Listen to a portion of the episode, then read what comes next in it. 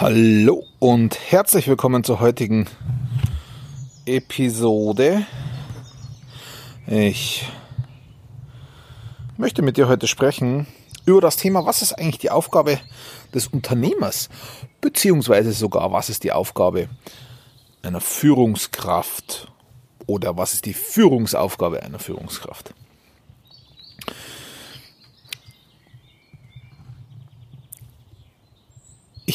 Ich, bin jetzt seit 01.01.2015 Unternehmer, also jetzt äh, vier, 2015, 18, ja, fast viereinhalb Jahre, voll krass. Und ich habe, ich glaube, sämtliche Stadien durch, die jeder durchmacht. Ich habe das Unternehmen äh, zwar nicht gegründet, sondern übernommen von meinen Eltern. Ich habe es neu gegründet, sage ich mal, neu erfunden. Ähm, am 1.1.2018 würde ich sagen, das nehme ich so als Datum. Ähm, und ich habe so jede, jede Phase durch, die ein Unternehmer, glaube ich, durchmacht. Ja, ich habe angefangen mit dem Gedanken, ich muss alles selber machen. Ich habe Arbeitsverträge selber geschrieben, ich habe die Lohnabrechnung gemacht, ich habe die ähm, Dienstpläne geschrieben, äh, ich habe, ich habe da, da, da, da, also alles außer selber pflegen, würde ich mal sagen, habe ich gemacht. Selber pflegen nicht, weil ich keine Pflegefachkraft bin. Ähm, ja, und weil ich dafür einfach schon Leute hatte. Völlig klar, das Kerngeschäft, ähm, Altenpflege, ähm, alte Menschen, pflegebedürftige Menschen zu pflegen. Äh, dafür habe ich äh, Top-Mitarbeiter, die das übernehmen. Aber in jedem anderen Bereich ähm, war ich drin. Okay, vielleicht habe ich auch nicht geputzt und ich habe auch nicht äh, gekocht in der Küche, aber ich sag mal alles so außenrum, äh, das habe ich alles gemacht. Und Warum habe ich das gemacht? Nicht mal, weil ich musste, äh, nicht mal, weil ich tatsächlich musste. Also ähm, es wären durchaus Mitarbeiter da gewesen, die das alles hätten übernehmen können, sondern weil ich dachte, ich muss, weil ich, weil ich dachte, es ist meine Aufgabe, das alles zu tun als Unternehmer, weil als Unternehmer musst du alles tun und es ist völlig normal, dass du 24 Stunden am Tag arbeitest und so weiter. Ähm, diesem Anspruch habe ich natürlich nicht gerecht werden können, weil wie, wie soll man 24 Stunden am, Arbeit, äh, am Tag arbeiten? Ich hätte aber 24 Stunden am Tag arbeiten müssen, um die ganzen Aufgaben zu erledigen. Ergo sind die ganzen Aufgaben nicht erledigt worden. Und das hat dazu geführt, dass ich mir gedacht habe, scheiße, ich muss noch mehr arbeiten. Ähm, und das hat wiederum dazu geführt, dass noch weniger Aufgaben erledigt wurden. So, ich habe dann irgendwann angefangen, ich habe das in einem meiner letzten Podcasts schon erwähnt, ich habe irgendwann angefangen, mh, hm, Aufgaben einfach zu delegieren. Nicht zu übergeben, sondern zu delegieren. Das bedeutet, ich habe gesagt, mach du das und das Ergebnis bringst mir und ich schaue, ob's gut ist.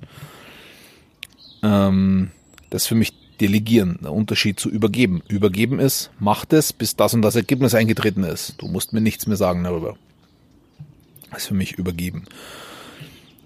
Ähm, und das hat dazu geführt, also dieses Delegieren hat dazu geführt, dass ich gesehen habe, okay, die Aufgaben sind nicht so, wie ich mir, oder werden nicht so erledigt, wie ich mir das vorstelle. Ähm, meine, meine langjährige Sichtweise war, es waren halt einfach schlechte Mitarbeiter. Nee, war es nicht, sondern ich habe die Aufgaben einfach nur schlecht definiert. Natürlich kann man nicht jeden Mitarbeiter führen oder dahin bringen, wo man ihn haben möchte, das ist schon klar. Ähm, aber die aller, aller, aller, aller, allermeisten Defizite, die existieren, existieren beim Unternehmer oder bei der Führungskraft und nicht beim ausführenden Mitarbeiter. Äh, muss man auch ganz, ganz klar mal so sagen. Ähm, aber auch dafür habe ich lange Zeit gebraucht, um das zu erkennen. Äh, ich habe dann irgendwann angefangen, als ich, oder, oder als ich gemerkt habe, dass mit dem Delegieren funktioniert nicht, äh, die Ergebnisse kommen nicht, so, okay, gib mir's, ich mach's wieder selber, weil dann wird's wenigstens gescheit gemacht. Naja, Pustekuchen, weil dann ist nämlich gar nicht gemacht worden. Nicht mal schlecht, sondern gar nicht, weil ich hab's gar nicht gemacht. Und dann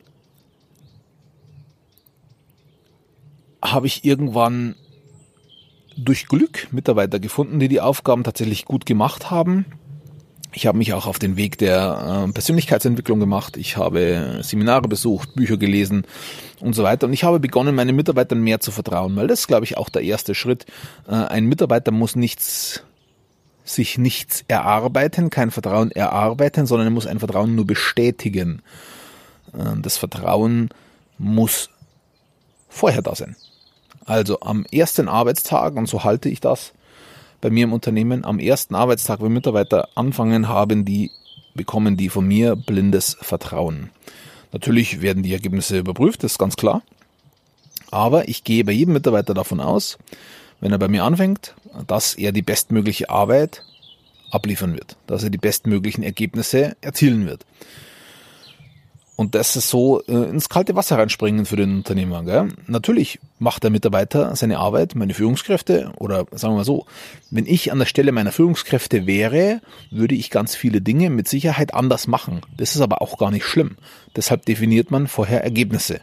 Ja, also als Beispiel, äh, mein Pflegedienstleiter schreibt ja äh, die Dienstpläne. Ich habe seit einem Jahr keinen Einblick mehr in die Dienstpläne. Ich bekomme monatlich, nicht mal das bekomme ich, äh, sondern es bekommt meine Frau, weil die ist für die Lohnabrechnung zuständig, bekommt die die Stundenabrechnung. Ich habe da keinen Einblick mehr. Die Vorgaben äh, waren an meinem Pflegedienstleiter ähm, nicht mehr als so und so viel Überstunden mit Urlauben und die, wie ist die Dienstplan oder wie ist die, die Dienstabdeckung und so weiter. Das sind die Vorgaben. Und die hält ein. Wie er das macht, ist sein Ding. Absolut sein Bier. Ja, also da mische ich mich auch nicht ein. Und und das zeichnet ihn auch aus, äh, weil genauso will er auch arbeiten. Er sagt, okay, ich kümmere mich um alles, aber es muss halt auf, auf, ähm, auf meinem Weg passieren. Ja, also ähm, nicht, dass es irgendwie schlecht wäre oder was, sondern er, er will halt sich selbst einbringen. Und irgendwann, wenn du, wenn du beginnst, das Vertrauen zu geben, wirst du irgendwann die richtigen Mitarbeiter bekommen, die dieses Vertrauen bestätigen. Sehr wahrscheinlich hast du diese Mitarbeiter schon. Sehr wahrscheinlich hast du aber auch Mitarbeiter, die das Vertrauen nicht bestätigen können. Das ist ganz normal. Ähm, und es ist auch nicht schlimm. Ja? Also nicht jeder Mitarbeiter passt zu jedem Unternehmen und nicht jedes Unternehmen passt zu jedem Mitarbeiter.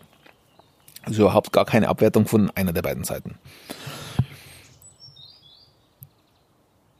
Dann habe ich mir seit einiger Zeit die Frage gestellt, okay, wenn jetzt das Fachliche alles abgegeben ist, was ist denn dann meine Aufgabe als Unternehmer noch? Und dann habe ich was einen Fehler gemacht, den ganz, ganz, ganz viele Unternehmer machen. Da bin ich mir 100%ig sicher. Nämlich, ich habe Aufgaben an mich zurückgeholt. Warum? Ich habe bei fadenscheinigsten Dingen, also nicht mal bewusst, ja, das passiert natürlich unbewusst, bei, bei äh, fadenscheinigsten Dingen habe ich gesagt, nein, das ist überhaupt nicht so, wie ich mir das vorstelle und jetzt mache ich es wieder selber. Und dann habe ich mir wieder, ähm, ja, also Duplizität der Ereignisse, habe ich mir Aufgaben zurückgeholt, die ich wieder erledigen sollte und habe aber diese wieder nicht erledigt, weil das war gar nicht das, was ich machen will. Ich will ja gar kein Tagesgeschäft machen als Unternehmer. Will ich gar nicht. Ich will kein, kein Altenpflegeheim führen, ich möchte ein Unternehmen führen. Das sind zwei verschiedene Paar Schuhe. Auch wenn das Unternehmen, wie bei mir momentan, nur aus, nur in Anführungsstrichen, aus einem Altenpflegeheim besteht und noch gar nicht mehr da ist es sind trotzdem zwei verschiedene Paar Schuhe, ein Altenheim zu führen und ein Unternehmen zu führen. So. Mir ist es irgendwann aufgefallen, ähm, wozu das geführt hat, war eine, eine, ein, ein, ein, ein Bruch im Vertrauensverhältnis mit meinem Pflegedienstleiter, mit dem Paul.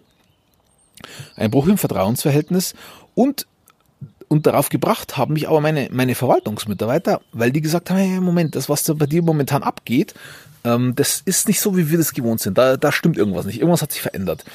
Ähm, und das hat mir sehr viel, sehr viel zu denken gegeben und ich bin da mal, bin intensiv in diese Thematik reingegangen, habe mir das überlegt und habe darüber nachgedacht. Ähm, und da ist mir das eben aufgefallen, ja. Okay, ich weiß nicht, was ich tun soll. Das hört sich saublöd an, ja. Natürlich gibt's genügend Aufgaben, die meine Aufgaben sind, aber, aber so als, das waren Einzeltasks immer, ja, äh, so als konkrete Überschrift. Was ist denn meine Aufgabe als Unternehmer in meinem Unternehmen? Da, da gibt's kein Buch darüber, ähm, da gibt's keine Checkliste, da gibt's keinen Berater, keinen Coach. Wenn dir irgendjemand sagt, ich sage dir genau, was deine Aufgabe ist, was du als Unternehmer tun musst, vergiss das, schmeiß es weg, lauf weg von dem so schnell du kannst, weil das ist eine ganz individuelle Geschichte. Das legst du nämlich selber fest für dein Unternehmen und für dich da gibt's kein, äh, kein Best Practice oder was. Ja, also das äh, musst du ganz alleine entscheiden, was du für und in deinem und an deinem Unternehmen alles tun möchtest.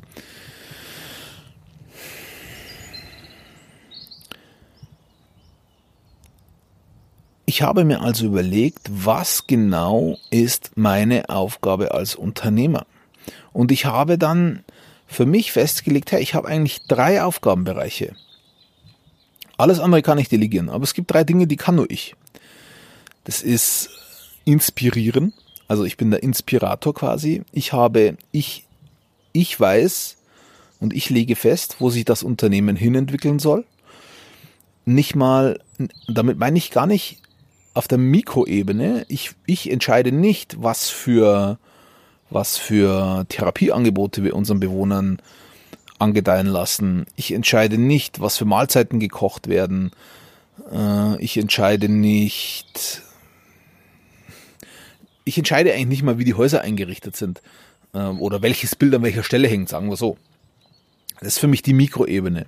Sondern ich, ich bestimme, ich entscheide ähm, auf der Makroebene, wo das Unternehmen hingeht. Nämlich bleiben wir in der Altenpflege, machen wir sozialtherapeutische ähm, Pflege und Betreuung mit dazu, Therapie mit dazu machen wir, bleiben wir vollstationär, machen wir einen ambulanten Pflegedienst, machen wir eine Tagespflege, machen wir ein Beratungsunternehmen, machen wir ein IT-Systemhaus dazu, machen wir, ja, also ähm, das Ganze auf der Makroebene, das Strategische ähm, oder auch die Entscheidung zu treffen, für was will ich als Unternehmen denn eigentlich stehen? Wenn du mit einem, einem Berater jetzt oder eigentlich durch, durch die ganze Branche hinweg ähm, sagt dir jeder, na, wegen, setz dich mit deinen Mitarbeitern zusammen äh, als Unternehmer und identifiziert, was eure Unternehmenswerte sind. Nein, bin ich absolut anderer Meinung. Genauso setzt sich mit deinen Mitarbeitern zusammen und identifiziert, was eure Unternehmenskultur ist. Nein, bin ich überhaupt nicht der Meinung. Äh, das ist was, aus meiner Sicht, da bin ich der festen Überzeugung, was vom Unternehmer ausgehen muss. Ja, also der Unternehmer trifft die Entscheidung, was für eine Vision habe ich, was will ich mit meinem Unternehmen bezwecken. Der Unternehmer trifft die Entscheidung, welche Kultur ähm, möchte ich in meinem Unternehmen haben. Die Entscheidung trifft der Unternehmer.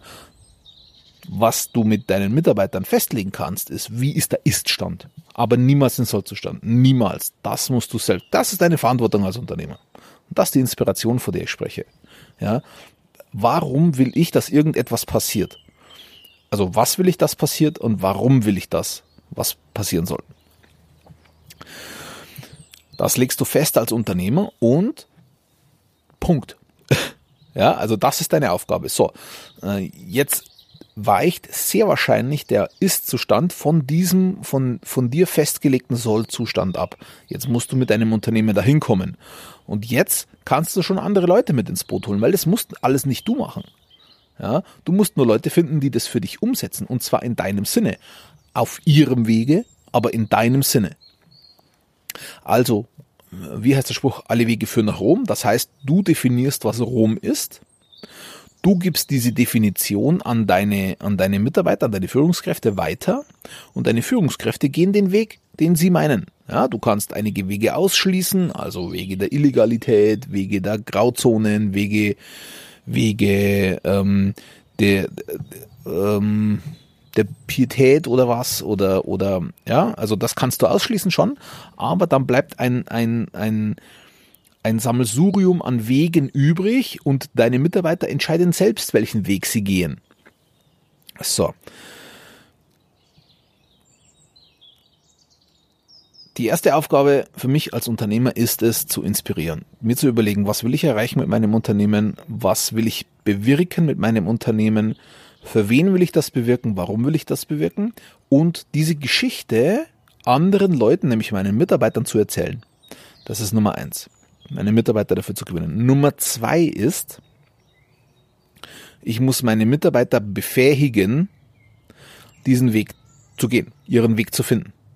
Ja, ich muss sie befähigen. Das heißt, ich muss ihnen Tools mit an die Hand geben.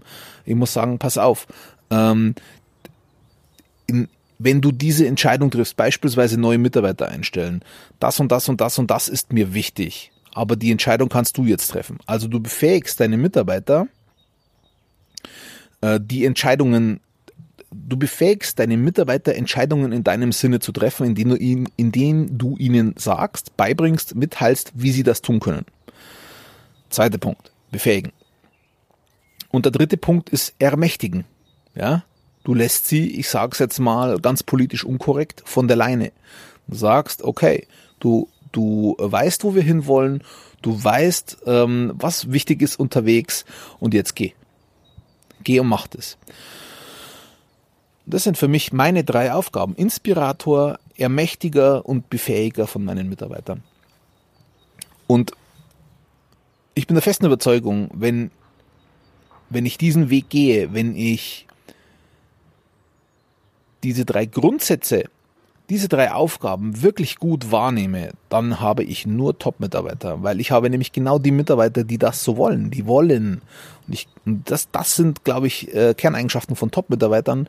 Die wollen alleine machen, wollen alleine gestalten. Aus irgendeinem Grund gehen die nicht in die, in die Selbstständigkeit, aber sie wollen was Großes erreichen und sie sind gerne bereit, dafür alles zu geben, was sie haben, weil sie dadurch wieder ihre Anerkennung bekommen, ihre Selbstbestätigung bekommen.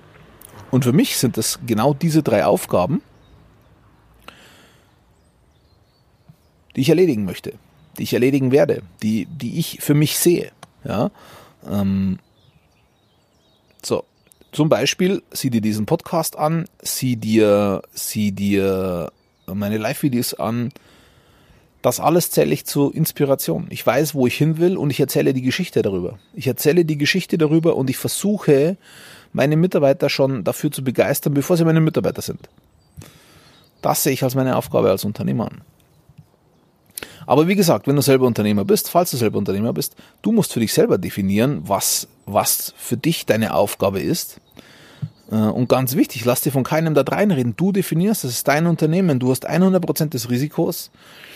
Und du weißt genau, warum du das damals gemacht hast, warum du es begonnen, übernommen hast und du weißt genau, was du damit bezwecken willst. In diesem Sinne, heute ist Gründonnerstag, wünsche ich dir ein schönes Osterfest, schöne freie Tage, genieße die Zeit mit deiner Familie und äh, wir hören uns morgen, denke ich.